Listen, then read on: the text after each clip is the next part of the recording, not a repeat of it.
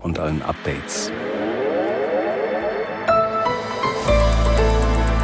Die ARD Infonacht Nachrichten um 5 Uhr mit Gabriela Kühne. Israels Ministerpräsident Netanyahu hat eine harte Reaktion auf die Angriffe der Hamas angekündigt. In einer Ansprache rief er die palästinensische Bevölkerung der Stadt Gaza am Abend auf, von dort zu fliehen. Aus der Nachrichtenredaktion Thorsten Lange.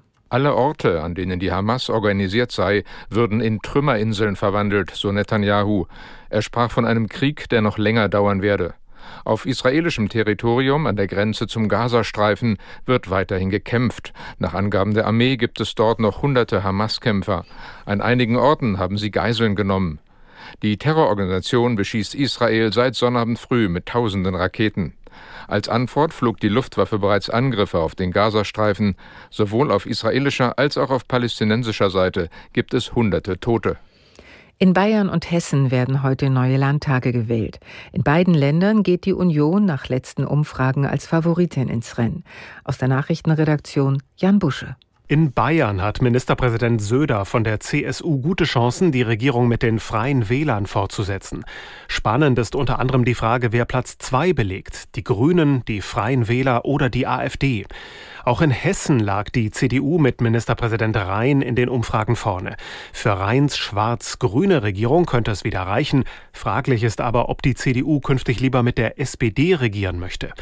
Die Sozialdemokraten treten in Hessen mit Bundesinnenministerin Faeser als Spitzenkandidatin an. Um Ministerpräsidentin zu werden, bräuchte Faeser wohl ein Dreierbündnis, zum Beispiel eine Ampel mit Grünen und FDP. Die Ampelkoalition gibt ihre Pläne auf, das Rauchen im Auto zu verbieten, wenn Kinder oder Schwangere an Bord sind.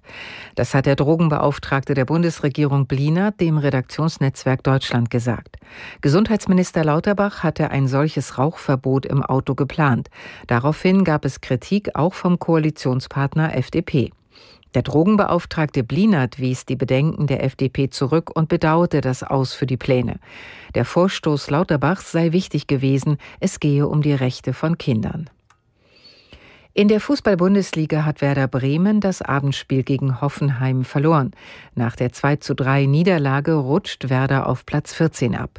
Die Hoffenheimer sind vorerst Vierter. Und in der zweiten Liga bleibt der FC St. Pauli Tabellenführer nach einem 5 zu 1 Sieg gegen Nürnberg.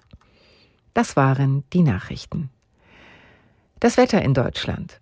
Tagsüber oft Sonne, zwischendurch Wolken und trocken bei 14 bis 23 Grad. Am Montag Wolken im Süden Sonne und im Osten Regen 20 bis 26 Grad, im Osten und Norden kühler. Die weiteren Aussichten am Dienstag viel Sonne im Norden und Osten, Wolken bis 25 Grad. Die Zeit, es ist 5.03 Uhr.